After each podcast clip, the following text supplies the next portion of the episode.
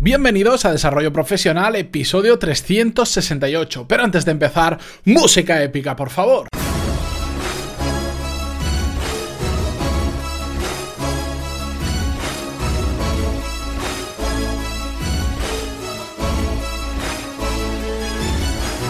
Muy buenos días a todos y bienvenidos un lunes más a Desarrollo Profesional, el podcast donde hablamos sobre todas las técnicas, habilidades, estrategias y trucos necesarios para mejorar cada día en nuestro trabajo. Espero que este fin de semana hayáis recargado las pilas, hayáis descansado bien, porque hay que empezar la semana siempre a tope, porque si empezamos mal, ya sabéis, vamos a ir arrastrando los pies toda la semana, llegaremos el viernes o el sábado con ganas de tirarnos en la cama y de poco más, así que hay que empezar bien. Es tan importante, lo he dicho muchas veces, tanto el trabajo duro como el descanso, porque al final no podemos aguantar mucho tiempo sin descansar. Dicho esto, y antes de comenzar con la historia que os quiero contar hoy y las reflexiones posteriores, recordaros que en pantaloni.es tenéis todos los cursos donde aprender las habilidades directivas y también profesionales que son claves para mejorar en vuestra carrera profesional.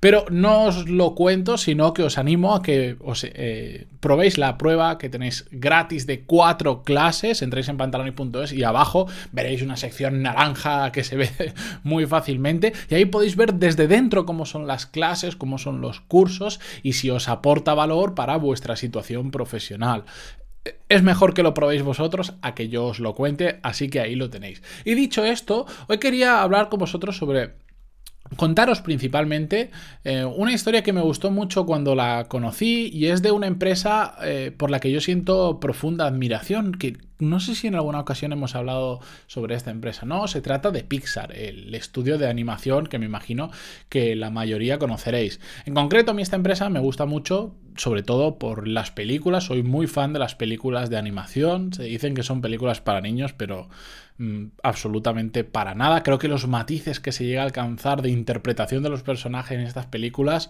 casi los humanos es complicado que lo lleguen a hacer igual y, me encantan.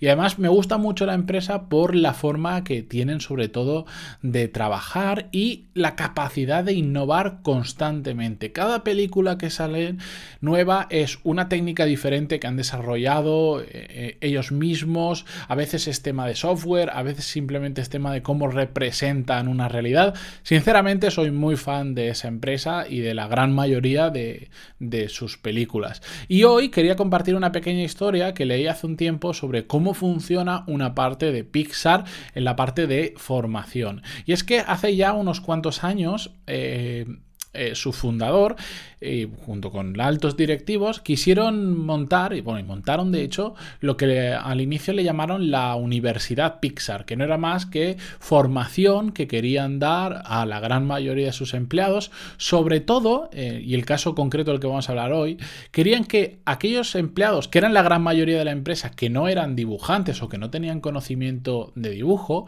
lo que querían era que aprendieran a dibujar, no para que se dedicaran a dibujar en la empresa, ya habían profesionales mejores cualificados para ello, sino para que todo el mundo dentro de la empresa tuviese una mayor perspectiva de cómo funcionaba, a través, en este caso, de talleres de dibujo para los empleados que no tenían ni idea de dibujar. Y bien, hasta aquí todo normal, pero lo interesante de esta historia es eh, la reflexión que ellos hicieron y es que se dieron cuenta a través de estos talleres y como estaban enfocados es que al final cuando alguien tiende a dibujar eh, por ejemplo, que a mí me ha pasado porque yo estudié arquitectura y no dibujo bien, esto es, un, esto es una cosa que os tengo que contar, aunque creo que ya lo he dicho alguna vez y, no, y tampoco me preocupa mucho, eh, cuando tendemos a dibujar, tendemos a representar las cosas más como lo tenemos en nuestra cabeza por nuestros prejuicios o por la idea que tenemos preconcebida de algo, que por lo que estamos viendo en la imagen. Y para eso, para evitar ese, digamos, esas ideas preconcebidas, eh, se utilizan varias técnicas. Una de ellas eh, yo la descubrí mientras estudiaba arquitectura, que nos la puso un profesor, que simplemente, pues en ese caso a mí me dan una foto de una casa y si te decían dibuja la casa tal cual veías la foto, pues la dibujabas medianamente mal en mi caso. En cambio, si le dabas la vuelta a la foto y te decían dibuja lo que ves en la foto, que era exactamente la misma casa, pero tú lo dibujabas al revés, resulta que cuando terminabas el dibujo y le dabas la vuelta y la ponías, digamos, en el modo normal, el resultado era mucho mejor que en el caso 1, que en el caso de que habías dibujado la casa, la foto tal cual estaba. ¿Por qué? Porque en el momento en el que le das la vuelta a la foto, esas eh, ideas preconcebidas de cómo tiene que ser una casa desaparecen y simplemente te limitas a copiar lo que aparece en la foto, el tamaño de las líneas, las proporciones, etcétera, etcétera. En Pixar, además de utilizar esta técnica, cuentan que utilizaban otra segunda que también es muy interesante. Ahora entenderéis por qué os cuento todo esto que es, por ejemplo, que les ponían la foto de una silla sobre un fondo neutro. ¿De acuerdo? Si les decían dibuja la silla, pues podían hacer un dibujo más o menos acertado, pero siempre estaban esas ideas preconcebidas que cambiaban o distorsionaban eh, tu dibujo. En cambio, en el momento en que les decían, en lugar de dibujar la silla, dibuja el vacío, es decir, todo lo que está alrededor de la silla, no empezando a dibujar la silla y después el fondo, sino dibuja lo que hay alrededor de la silla y como resultado, al dibujar esos vacíos, tendrás una silla en medio.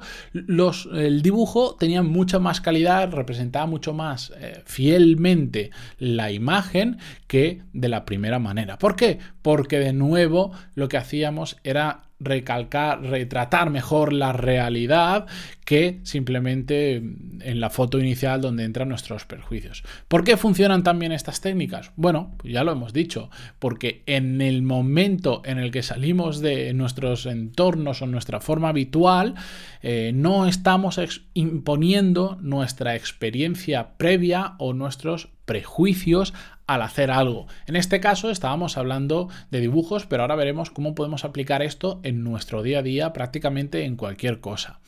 Como os decía, al final pongan el, objeto que nos pongan, dibujar un vaso, dibujar un ordenador, lo que sea, pues em, todos tenemos esa idea preconcebida y aunque nos empeñemos y nos esforcemos muchísimo en dibujarlo de la forma más exacta posible de la foto que tenemos delante, nuestra cabeza tiende a tirar de esas ideas que tenemos de cómo es un vaso, de cómo es el objeto que tenemos delante, en definitiva. Es muy difícil conscientemente eliminar esas ideas preconcebidas. Y para ello, para poder eliminarlo, en el caso del dibujo, bueno, podéis probarlo, coger, de hecho, coger eh, una foto y darle la vuelta y dibujar lo que estáis viendo en la foto y ya veréis cómo es mucho más fácil. Pero en el caso de lo que nos ocupa a nosotros en, nuestro día a día, en nuestro trabajo, cómo podemos aplicar estas mismas técnicas. Bueno, os traigo tres formas de hacerlo. Hay algunas más fáciles, hay algunas más difíciles y lo vamos a comentar brevemente cuál os recomiendo más o cuál os recomiendo menos. La primera que podemos hacer nosotros ahora mismo sin depender de nadie más es tomar perspectiva. ¿Y a qué me refiero con tomar perspectiva? Bueno, actuar como imaginar que tenemos un problema, pues actuemos como si ese problema no fuera nuestro y fuera de otra persona que ha venido a pedirnos consejo. Es complicado, lo sé, porque al final tenemos como que extraernos de nuestro cuerpo y ver las cosas desde fuera, pero es bastante posible si te, si te acostumbras a hacerlo habitualmente cada vez resulta más fácil. En concreto, eh, hay un episodio que hicimos hace más o menos unos 40 episodios, es el 321, sí, que se llama Cómo tomar decisiones objetivas sobre nosotros mismos, donde profundizamos en este tema de cómo coger perspectiva. Así que os recomiendo que vayáis a ese episodio, si no lo habéis escuchado, para profundizar en esta técnica. No voy a profundizar en cada técnica porque si no podríamos hacer un episodio de una hora. Así que como ya tenéis ese episodio grabado, ir ahí y ahí podéis profundizar. La segunda técnica es de construir un problema o una situación a la que nos enfrentemos en partes mucho más pequeñas. ¿Por qué? Porque en el momento en que dividimos ese problema en pequeñas partes, es mucho más fácil no tirar de una experiencia previa o de un prejuicio que tengamos. Y en cierta parte perdemos la visión global del problema o de la situación en la que estamos, pero eso también nos ayuda en muchas ocasiones. A veces un problema eh, lo tratamos de forma tan genérica, con una visión tan global, que mm, no sabemos ni por dónde empezar y es cuando nuestra mente entonces empieza a tirar de recuerdos, de experiencias previas, de prejuicios, de ideas preconcebidas y de todo aquello que nos permite ver con más claridad cuál es el problema o por lo menos tomar diferentes perspectivas. Por eso, en el momento en que empezamos a descomponer un problema se empieza a hacer un poco más fácil.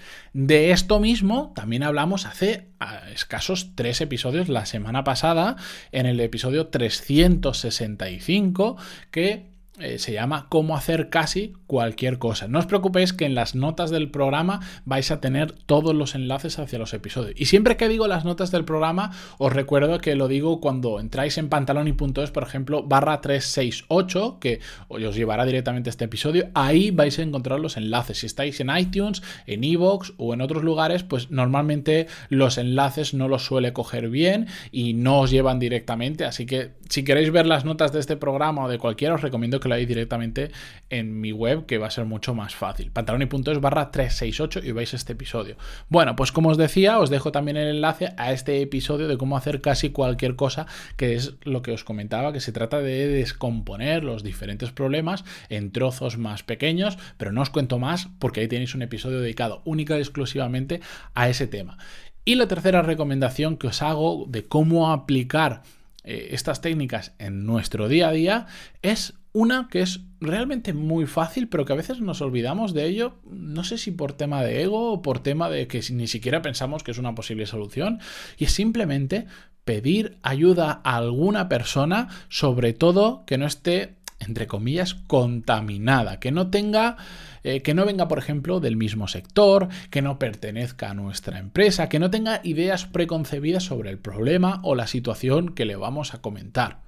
De hecho, sabéis que soy también muy, fan de una empresa eh, que se llama Pepefon, que bueno, he hablado en muchas ocasiones, hace mucho que no la menciono, pero antes he hablado en muchas ocasiones de ellos, y lo que tenían, eh, la persona que digamos lo arrancó, que se llama Pedro Serraema, eh, lo que tenía y lo que buscaban en la gente que contrataban era que no vinieran del sector de la telefonía. ¿Por qué? Porque querían que no tuvieran ideas preconcebidas, querían hacer las cosas de manera diferente. Pues en este caso es exactamente igual, buscar a alguien que no esté contaminado con experiencia previa en el tema que le vais a contar y que os pueda ayudar y que os pueda dar una perspectiva diferente, que tenga sobre todo un enfoque diferente al vuestro, porque si veis una persona que es vuestro compañero de trabajo, que hace exactamente lo mismo que vosotros y que tiene, digamos, que estáis en el mismo entorno, pues es, poco probable de que os pueda ofrecer un enfoque diferente. Y de hecho, por ejemplo, eh, yo que tengo un servicio de consultoría, en gran mayoría de los casos, eh, mis clientes lo que requieren realmente no es otra cosa que una perspectiva diferente de cómo hacer o cómo enfrentarse a un problema eh, que tienen en su trabajo o en su carrera profesional. Yo no tengo una fórmula mágica para solucionar los problemas de la gente que digas, pues haz A, B, C, D, porque es imposible. Ahí eh, la, casuística es muy grande, pero lo que yo les aporto es que doy una perspectiva completamente diferente a la que tienen ellos que están en el día a día de su trabajo y que a veces ese día a día pues nos ciega y nos impide ver otras formas de hacer lo mismo. El caso más habitual y que más suelo resolver es una persona que se enfrenta ante nuevos retos profesionales y de repente pues se ve abrumada y no sabe cómo de repente de pasar de tener un par de problemas, de repente tienen 20 problemas a la vez y no saben ni, ni por dónde tirar y eso les está afectando a nivel profesional. ¿Cómo les ayudo? Simplemente, como tengo una visión desde fuera, una perspectiva muy diferente, es mucho más fácil ordenar los problemas y, digamos, jerarquizarlos y decir, bueno, pues empezamos por aquí, después por aquí, después por aquí, vamos a ir haciendo esto, esto y esto. Simplemente porque soy una persona que está ayudando con un enfoque muy diferente. Está de vuestra mano encontrar a cualquier persona que os pueda ayudar. Lo que pasa es que hay que hacerlo.